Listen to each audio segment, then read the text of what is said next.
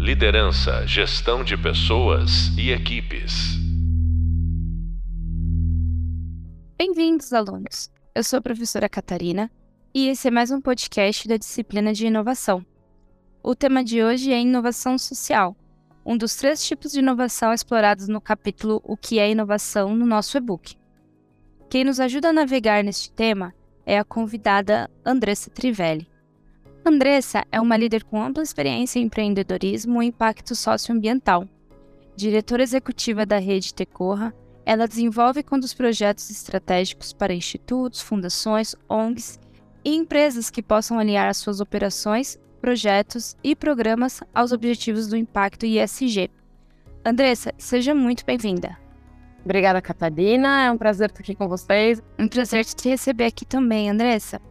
Andressa, para a gente começar o nosso papo, é, queria que você contasse um pouquinho da sua trajetória, é, como é que você chegou aqui hoje, quais foram os, os projetos é, mais incríveis que você desenvolveu ou aquilo que te apaixonou para essa área. Legal, Catarina, obrigada. É... Bom, meu nome é Andressa, eu sou, falo aqui de São Paulo, eu trabalho em São Paulo, moro em São Paulo desde sempre. E eu fiz, é, na graduação, eu me formei, né? Estava cursando administração de empresas e tudo indicava que eu ia ser uma aluna de administração comum, né? Eu ia entrar no estágio numa grande empresa e queria ser, sei lá, diretora, VP, alguma coisa de alguma grande empresa incrível por aí.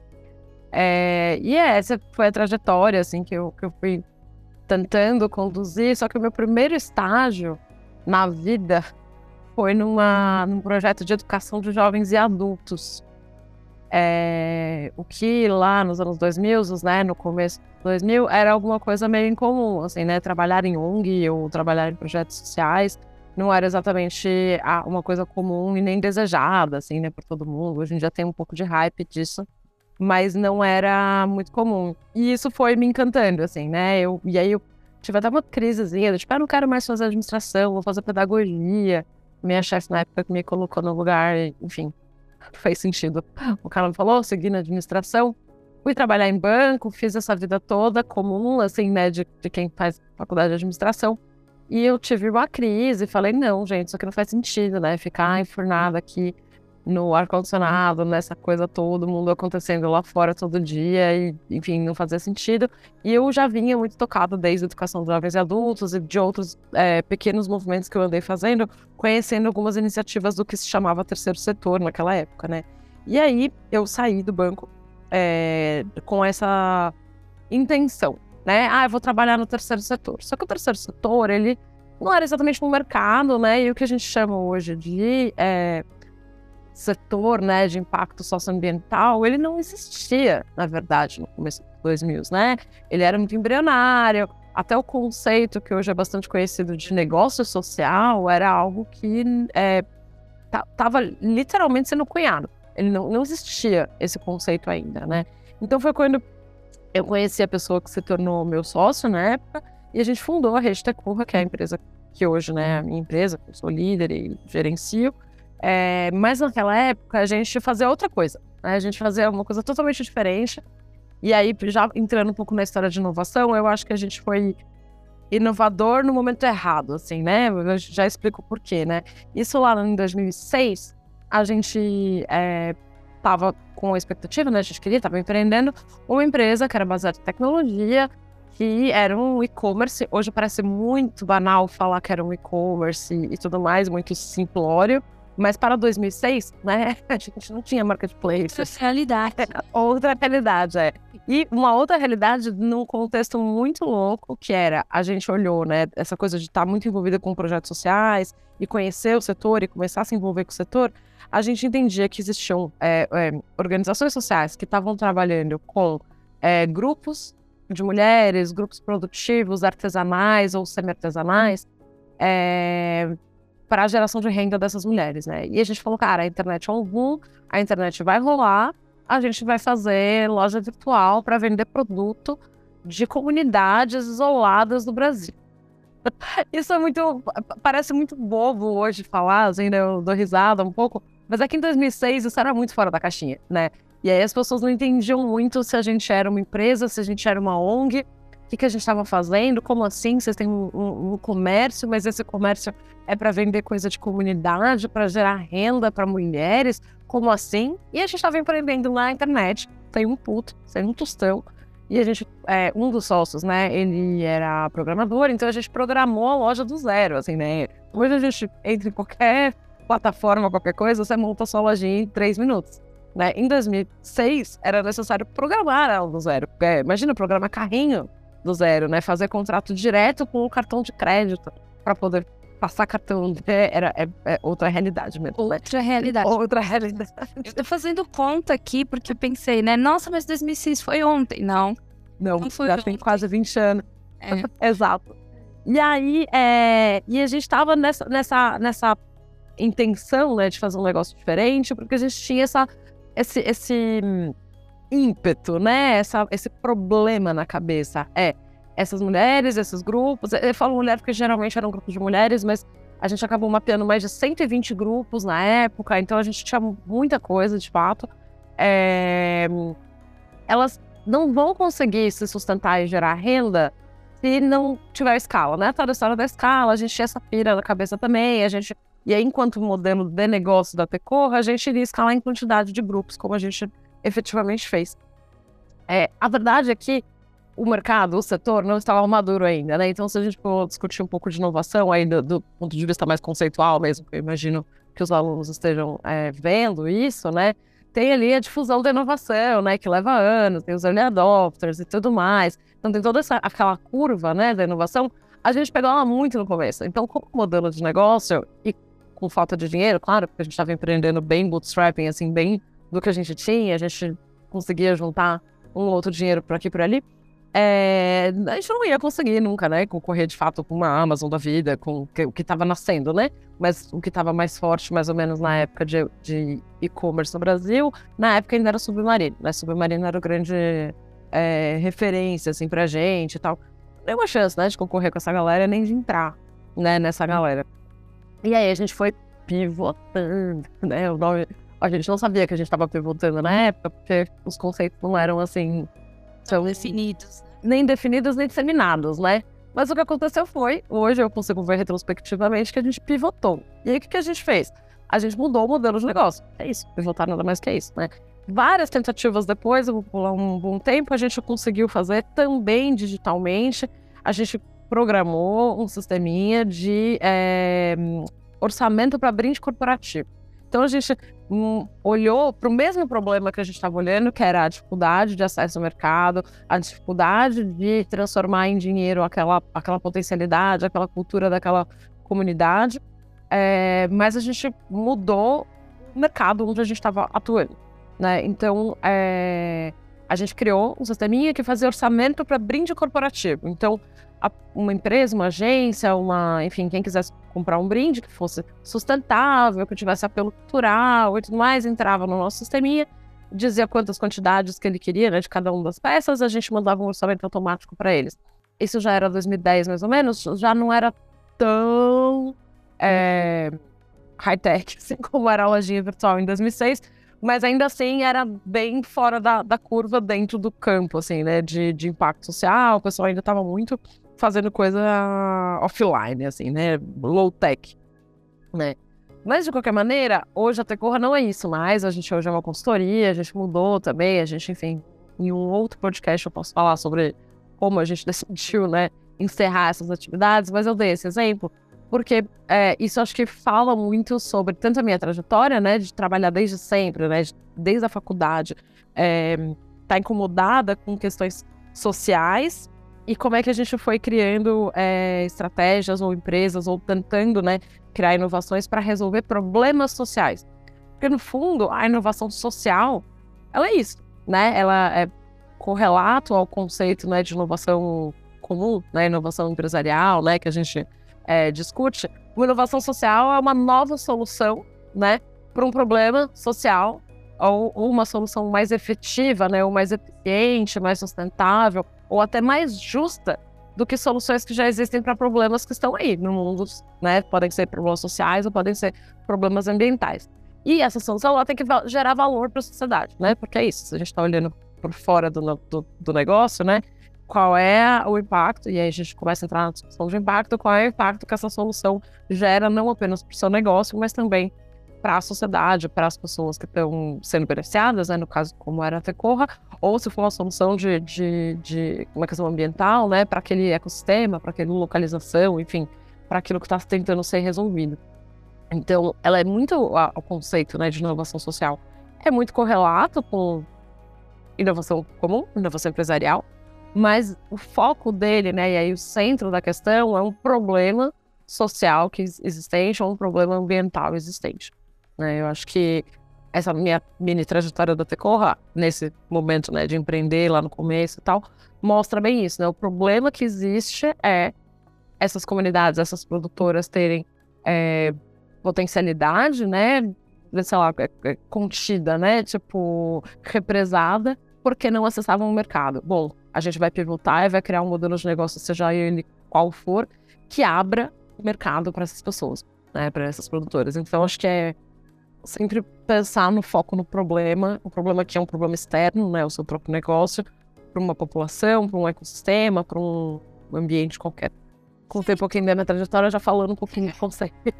Não, com certeza. E já entramos aqui, de, de fato, como você comentou, no nosso tema, né, naquilo que a gente vai discutir aqui hoje com mais profundidade. É, mas o mais é, interessante de é, olhar para essa sua trajetória, Andressa, é que a gente, aqui os alunos, eles vão, ao longo das aulas, né, entender melhor os conceitos de inovação e, e como ela acontece na vida real. Eu achei perfeito porque o seu, essa sua trajetória trouxe diversos, é, trouxe é, diversas ilustrações para as nossas diversas aulas, né?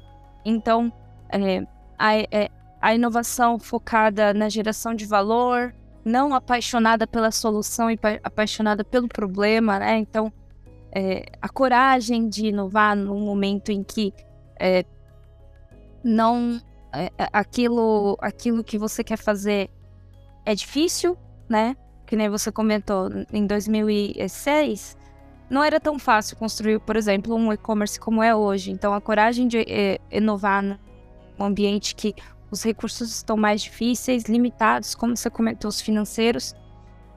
E, de novo, a coragem de você mudar a sua estratégia. Porque isso é importante, independente do, time, do tipo de inovação que você está trabalhando, é você é, entender que nem sempre a primeira, a primeira solução vai ser a melhor solução, né? Obviamente que a gente quer dar ferramentas aqui para os nossos alunos tomarem decisões muito boas a partir do dia zero. Mas pode ser que não aconteça, certo? Então isso faz parte do processo de inovação. Eu achei que toda essa sua trajetória ilustrou muito bem é, o, o, que os alunos podem esperar ver, né? E tomar uma boa decisão, Catarina, também eu tomar a decisão de mudar. E saber quando fazer e fazer feliz isso, né? Fazer leve, né? Tipo, ah, beleza, mudar faz parte do processo, né? De inovar e faz parte do processo de empreender de uma maneira geral também, né? Exato. Exato. O coração tem que estar tá aberto, né? A gente não, não pode. É... De novo, é um jargão, mas se apaixonar por uma solução e querer que o problema se adapte à solução, né? É... Entrando agora mais, então, naquilo que é inovação social, Andressa, a gente teve uma conversa prévia e aí nós estávamos falando sobre nomes, né? Sobre como o mercado, a sociedade chama inovação social é, ESG, é, projetos de impacto. Você tem como é, situar a gente para que quando os nossos ouvintes, os nossos alunos ouçam outros termos, eles saibam que está se relacionando ao mesmo assunto? Claro.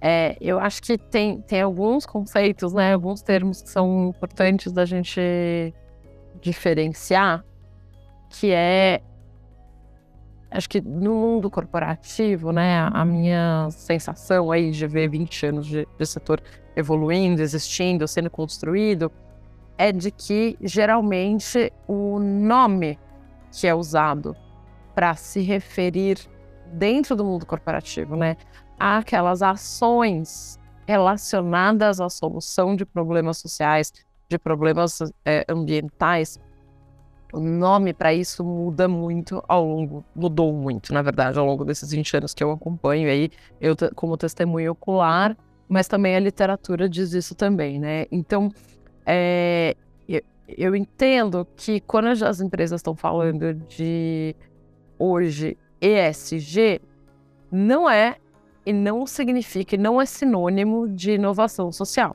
Né? Eu acho que o que hoje é chamado de ESG, né, que são as, as boas práticas né, ou tentativas né, de, de ações e práticas relacionadas aos temas ambientais, sociais e de governança corporativa, é, não obrigatoriamente a gente está falando de inovação social.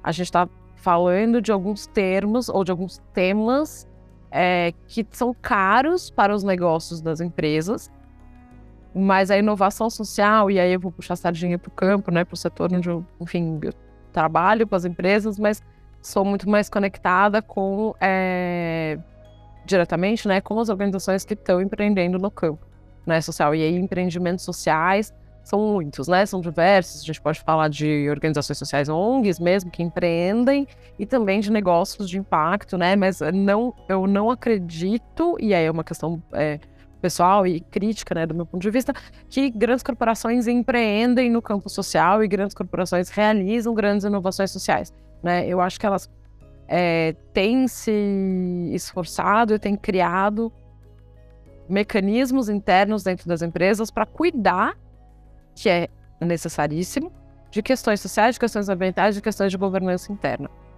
Então, o que hoje é chamado de ESG, ele já passou por vários nomes ao longo dos, dos anos, assim, né? Então, é, como eu disse, tanto do que eu testemunhei ocularmente, quanto é, da, da, literatura, né? Então, se a gente for pegar ali, lá no, no final dos 80, assim, mais ou menos, né? Fim dos anos 70, nos anos 70 para 80, o termo que se usava, né, dentro do ponto de vista das empresas, né, o termo corporativo, para quando a gente está falando da, da maneira de cuidar, né, de problemas sociais e ambientais, o termo que se usava era responsabilidade social empresarial, ali nos anos 70.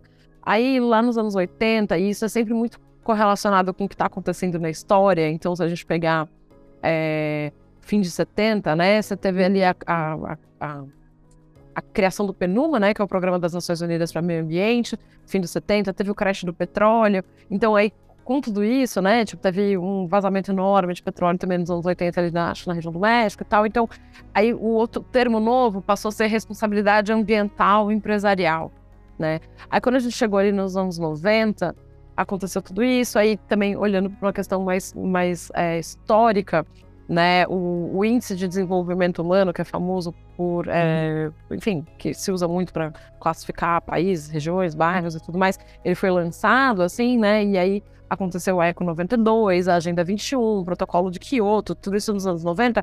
O termo que começou a se usar foi sustentabilidade. Toda vez que a gente fosse é, se referir a questões né, sociais e ambientais dentro das empresas, né? Acho que, se não me engano, foi nos anos 90 também que o índice de sustentabilidade da Dow Jones foi lançado também. Então, assim, é, acompanha acontecimentos históricos, como o, as corporações vão chamando a maneira como eles lidam, né, com é, questões sociais e, e, ambientais, né.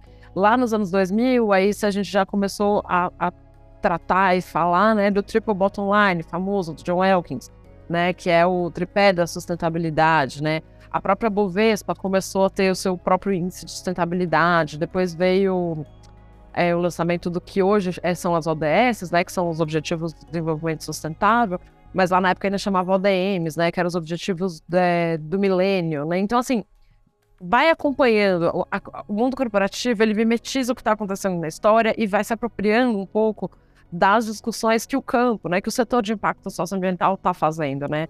Então lá para 2010, assim, mais ou menos, né, começou, que, que era mais ou menos nessa época que eu estava contando da Tecor, né, entre 2000 e 2010, é, começou a se falar muito sobre valor compartilhado, é, relações ganha-ganha. Aí o, o, termo novo passou a ser responsabilidade socioambiental empresarial. Aí você começa a rebuscar o negócio para contar sempre sobre a mesma coisa, no meu olhar, né? Que é qual é a responsabilidade que as empresas têm e como elas devem tratar internamente as externalidades que elas geram. Porque no final, né, é a própria ação dela que gera desigualdade social, é a própria ação dela que gera impacto ambiental, né? Então, é, e aí acho que a gente chega agora, né, nos 2020, com esse novo con conceito, né, com esse novo, e, e, nem é tão novo assim, ele na verdade é uma repaginação do meu olhar, é, de como lidar com isso, né, porque é, quando a gente escutava e lia, e até hoje, né, a gente lê muito sobre o, o a responsabilidade, sustentabilidade, né? Que é o tripé da sustentabilidade, que é o ambiental, social e o financeiro. Ah, eles têm que andar juntos, eles têm que andar juntos. Essa é o, é o mantra. Cara, eles não andam juntos, não tem como eles andarem juntos. tipo, é ótimo, a gente tem que equilibrar, tem que. Mas, cara, não dá, né? A tomada de decisão corporativa, ela sempre privilegia o financeiro. Então não tem como essas três coisas se equilibrarem de verdade.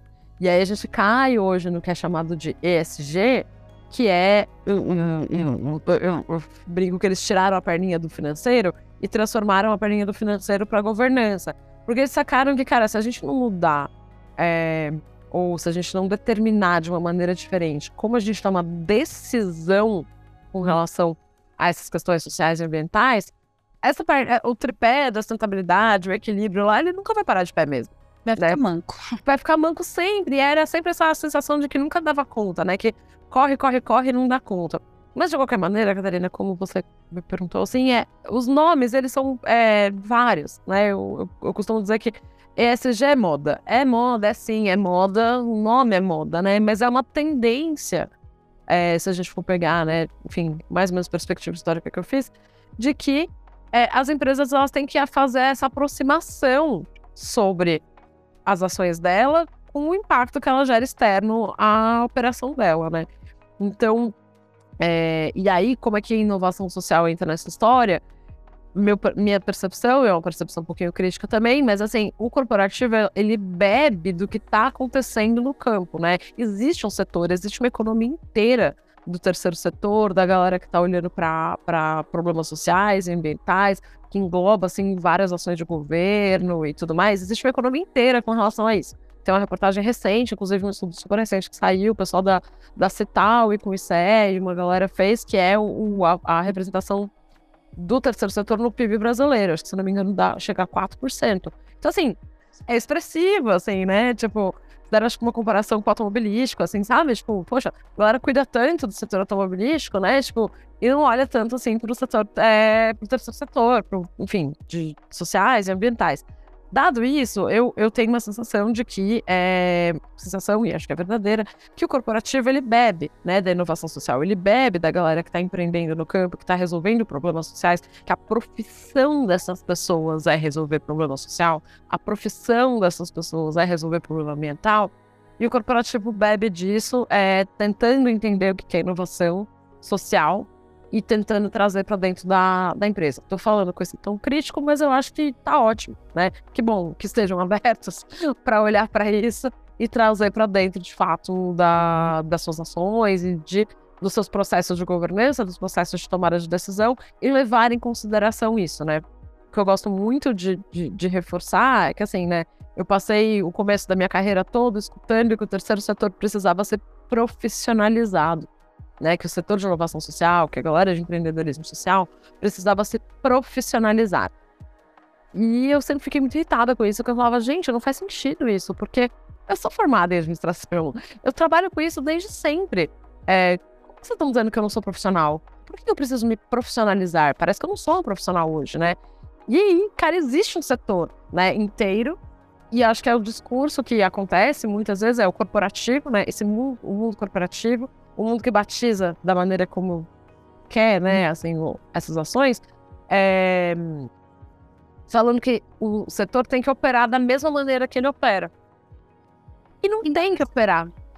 E não, e não tem que operar. E eu, eu honestamente acho que não dá para operar da mesma maneira, porque a gente parte de princípios e de problemas diferentes, Catarina. Eu acho que tem muito a ver com isso quem trabalha o tempo todo né, na inovação social, no empreendedorismo social, ambiental e tudo mais, o drive, que é um pouco daquilo que você estava falando ali, é resolver aquele problema social. Essa é a base para tomada de decisão. O mindset, ele vai ter que ser diferente, né? Quem está se propondo a fazer a inovação social, trabalhar com inovação social, o mindset tem que ser diferente, é isso, Andressa? É, Ele não pode pensar da mesma, da mesma forma que um CEO de um banco vai pensar, de repente, né? N- não vai pensar, né? Acho que em algumas, em algumas, em algumas proporções, talvez sim, assim, né? Tipo, ah, bom, fazer gestão melhor, tratar de pessoas, cuidar da minha equipe, é, captação de dinheiro. Tipo, ok, em algumas, em algumas questões sim, mas o ponto de partida é qual é o problema que a gente está resolvendo. E as decisões têm que ser tomadas para resolver o problema. Assim, não tem nem como ser igual, né? Não tem, né? não tem como, porque o grande problema do CEO do, de uma corporação de capital aberto é gerar valor para o acionista. É gerar dinheiro, né? Exato. Um dos temas que a gente traz nessa aula, Andressa, é justamente isso. É... Que eu imagino, tá? Eu não tô dentro deste meio, mas então é, eu, eu lanço essa pergunta para você, a batata quente volta para você, mas é ah, o valor intangível, né? É, quando a gente está falando de inovação social, não necessariamente todo o impacto é, vai ser gerado em, em cifras, né? Vai ser dinheiro. Como é que esse desafio se desenrola no dia a dia? Como é que esse desafio se desenrola na vida real? Como é que você diz que é importante que, não sei, determinada comunidade tenha uma melhor qualidade de vida quando, de repente, quem está investindo ou quem está comprando este projeto não está naquele espaço e não consegue é, sentir, digamos assim, aquela necessidade na pele? É uma pergunta tricky, mas talvez eu possa querer responder ela com uma outra pergunta, né? Claro. É, se aquela pessoa não tá naquela comunidade, não sente aquela necessidade e tudo mais, por que, que ela não considera isso parecido, né? O mecanismo desse raciocínio que você me trouxe não é parecido com quando ela tá gerando valor para um dinheiro para um acionista que ela também não conhece. Sim, exato. Sabe qual é a realidade? Inclusive, provavelmente o acionista precisa bem menos de, de geração de valor do que uma comunidade que está do lado de uma madeireira. Por exemplo, né? O acionista tá de boas, né? De, de, de valor dele, assim. Eu, e assim, não tô aqui num, num discurso comunista, né? Não, não é esse ponto, né? É tipo, eu acho que todo mundo tem que ter dinheiro. Todo mundo tem que ter dinheiro. Tá ótimo, gente. Vamos gerar valor pra todo mundo. Todo mundo tem que ter dinheiro, pelo amor de Deus. É que todo mundo seja muito rico nesse mundo, cara. É, é isso que eu quero, assim, né? A questão, acho que relevante é...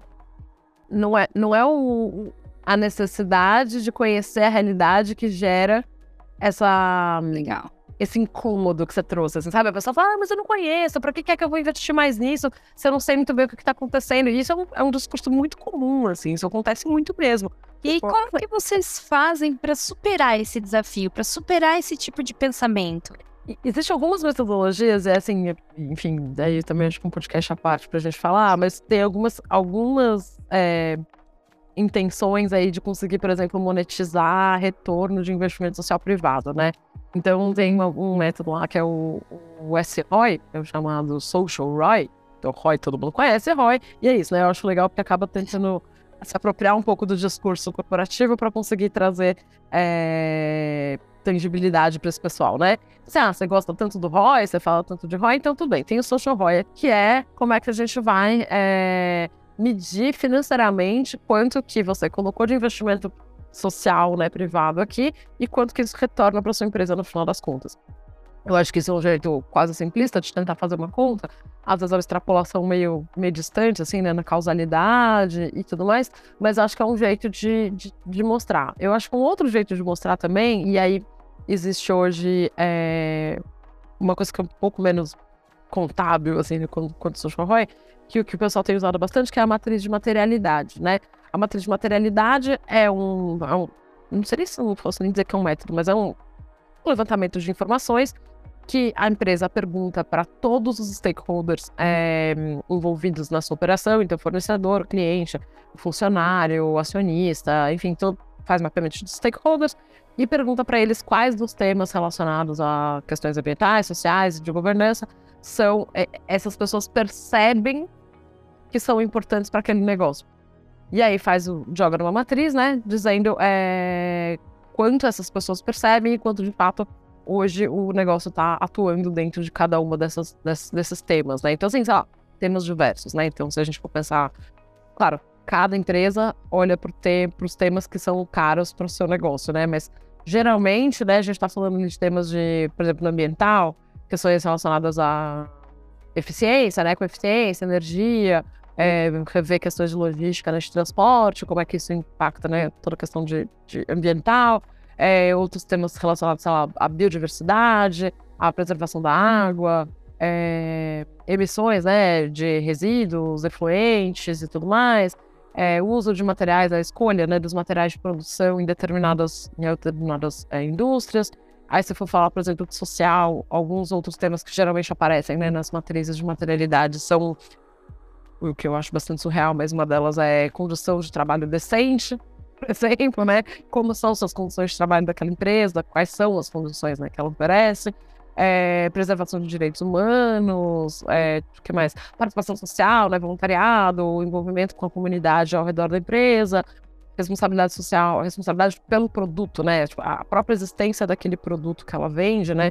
Como é que ela impacta no mundo com relação a isso? Só para dar um exemplo muito, muito simples, bem fácil de entender. É, quanto a Meta, né? A empresa Meta discute como o Instagram, por exemplo, afeta a saúde mental das pessoas, por exemplo, né? Tipo, a responsabilidade pela existência, né? De um produto. É, outros temas de social também é diversidade, né? Diversidade de todas as possibilidades, né? De diversidade de gênero, de orientação, de raça, enfim, de todas as questões relacionadas. Quando tá falando de governança, por exemplo, o pessoal geralmente aparece nas matrizes, né? Código de ética, código de conduta, é, remuneração do executivo, né? Essa disparidade na remuneração dos executivos, que isso no final gera desigualdade social. É, direitos de acionistas minoritários, corrupção, conflito de interesse, enfim tem essas, essas, esses temas e eles geralmente se pergunta para os stakeholders quão importante eles veem esse tema versus quanto eles acham que a empresa realmente está é, cuidando dessas questões.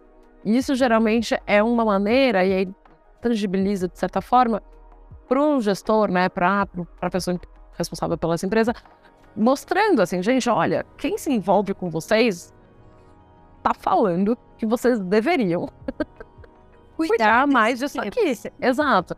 E vocês não estão. tipo, então assim, não precisa ter um, um, retorno financeiro concreto, assim, muito óbvio, né? Para falar, olha, a percepção dos stakeholders é essa, né? Tipo, a percepção de cliente é essa. O cliente está dizendo que vocês estão, sei lá, tendo problemas com direitos humanos. Gente, é muito absurdo pensar nisso hoje, em 2023, mas é isso. Né? Os clientes de vocês estão deixando de comprar o suquinho que tinha pessoas com trabalha na alga escravidão na sua produção, na sua cadeia de produção, né? Tipo, é importante, cuidem disso. Então, é, é uma pesquisa que geralmente quem conduz essas pesquisas são as áreas de responsabilidade social, ou área de sustentabilidade, ou as áreas de marketing, até algumas delas têm feito bastante isso, que é uma, uma pesquisa de percepção mesmo, né? E isso cria com, é, conteúdo, isso cria, cria como se fosse um mapa mesmo, das, dos temas e das questões que essas empresas deveriam estar é, tá cuidando mais, enfim, olhando mais para isso, para conseguir fazer esse equilíbrio aí entre o impacto que ela gera fora e aquilo que ela está fazendo dentro da empresa. Né? Se preocupar, né? Se não algo é, automático, né? Que pelo menos venha de outras. seja empurrado aí por outros stakeholders, né? Se não vem de dentro. É, Andressa, literalmente, qual que é o mindset da pessoa que, é, que quer ou que está disposta a fazer inovação social? Ou qual foi o seu mindset do seu sócio lá em 2006, é, quando vocês decidiram de repente não seguir, como você comentou, por um, por um caminho mais uh, usual ou esperado, é, porque vocês estavam preocupados com outros problemas. É, e assim, mindset no sentido o tipo de desafio que vocês que, que podem esperar encontrar, é, a coragem que tem que ter. É, digamos que tem, a gente tem algum ouvinte aqui, algum aluno que está querendo entrar nessa área, mas de repente não sabe se está preparado para isso. Pergunta difícil, mas vou falar por mim, assim, né? Sim, claro. É, o que aconteceu comigo, né? Nesse momento de, de faculdade, assim, que eu tava, ah, carreira e tal, eu, eu já tinha um incômodozinho, tipo, eu tinha uma questão, né? com as questões sociais, com, especialmente com pobreza. A pobreza me batia muito. É, e aí eu, eu viajei, eu fiz uma viagem e eu fui para Santarém, Pará, né, Brasil, aqui, Amazônia tal, e eu fiquei embarcada, em barco, né, por 10 dias, conhecendo várias comunidades e tal. É, e aí a organização local que estava hosteando a gente, né, que é o Projeto Saúde e Alegria, que existe até hoje, uma organização fantástica.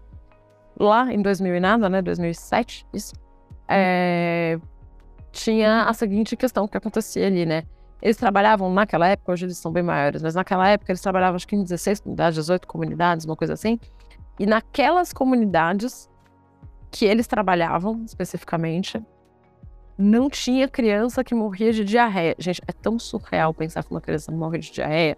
Mas enfim, né, eu não sou da área das biológicas, então para mim isso é muito chocante, né? Tipo, como é que alguém, como é que uma, um bebê, uma criança, uma pessoa pode morrer derretida de tanto cocô, sabe? Porque no final é isso. A pessoa morreu de tanto fazer cocô é muito surreal pensar nisso, né? Mas enfim. E aí tinha uma questão ali que naquela região, naquelas comunidades onde o Saúde e Alegria trabalhava, não tinha criança morrendo de diarreia. E eu viajei, beleza, era uma informação que, né, enfim, a gente já sabia, a gente já conhecia o trabalho deles e tal. E aí isso me, me bateu, assim, num lugar que eu falei, cara, uma organização social, uma galera, e são empreendedores incríveis, pessoal que fundou o Saúde e Alegria e tal, bem empreendedor, bem incomodados. Eles eram pessoas da, da, área da saúde, de fato, né? Que começaram o trabalho lá na, no, no Saúde e Alegria. E é, eles não dormiam com essa informação. Tipo, tem criança que morre de diarreia, tem criança que morre de diarreia. Fica martelando o problema, né? Como que a criança morre derretida de cocô? tipo, uma palavra, expressão muito horrorosa que eu acabei inventando no final pra explicar essa história. Porque é isso, é dar essa noção, né? Pra quem não é da área da saúde, cara, a pessoa derrete por dentro de tanto que ela cocô. Cara, é muito absurdo isso. É absurdo. muito absurdo. Então, assim, dado, né, o pessoal lá do Saúde e Alegria, quando começou a empreender o Saúde e Alegria, que eles pensavam nisso, né? E, tipo, cara, isso martelava a cabeça deles. Eu voltei e muito, muito louca, assim, do tipo, cara, eu sou administradora, eu sei fazer negócio, eu sei fazer gestão. Como é que eu não vou usar isso para resolver a pobreza, que era um bagulho que já me pegava muito, né? Que já me, me tocava muito e, e tudo mais. Como é que eu não vou usar o que eu sei para isso? Não, não tem opção de eu não usar o que eu sei fazer o que eu tenho certeza que é isso que eu sei fazer na minha vida, que eu gosto de fazer e que eu aprendi, que eu estou aprendendo e que estou aqui desenvolvendo. Como é que eu não vou usar? Não tem opção assim, para mim foi muito claro, sabe? Tem que ser assim. Porque aquilo me movia tanto, me pegava tanto, era tão profundo, isso, que não tinha opção de não ser. E assim foi. Eu não sei se eu respondo a sua pergunta, Rata, mas assim, é, hoje, inclusive, eu já tive várias crises do setor também, tá, gente? Olha, vou dizer, não é legal, tá? Não é fácil. Tipo, empreender, tanto empreender no, no mundo corporativo quanto no não corporativo. Mas, de qualquer maneira, as duas situações, né, é, não é simples, não é trivial, mas assim, eu não tenho nenhuma dúvida de que eu não vou trabalhar nisso na minha vida. Eu provavelmente para sempre vou trabalhar com isso, porque ainda, e ainda se a gente for discutir questões sociais, é, históricas, assim, né? É, o que a gente evoluiu nos, nos 2000, assim, do ponto de vista de benefícios sociais e tudo mais, se perdeu nos últimos anos um tanto que a gente tem muito para pedalar ainda, sabe? É, não sei onde tá todo mundo morando que faz o curso, mas Cara, São Paulo, a quantidade de gente morando na rua em São Paulo é um negócio surreal. Cara, a pessoa mora na rua, gente. Não quer estar deitada no, na calçada, dormindo de noite, um rato vindo um beijinho? não faz sentido isso, gente. Não faz sentido existir isso.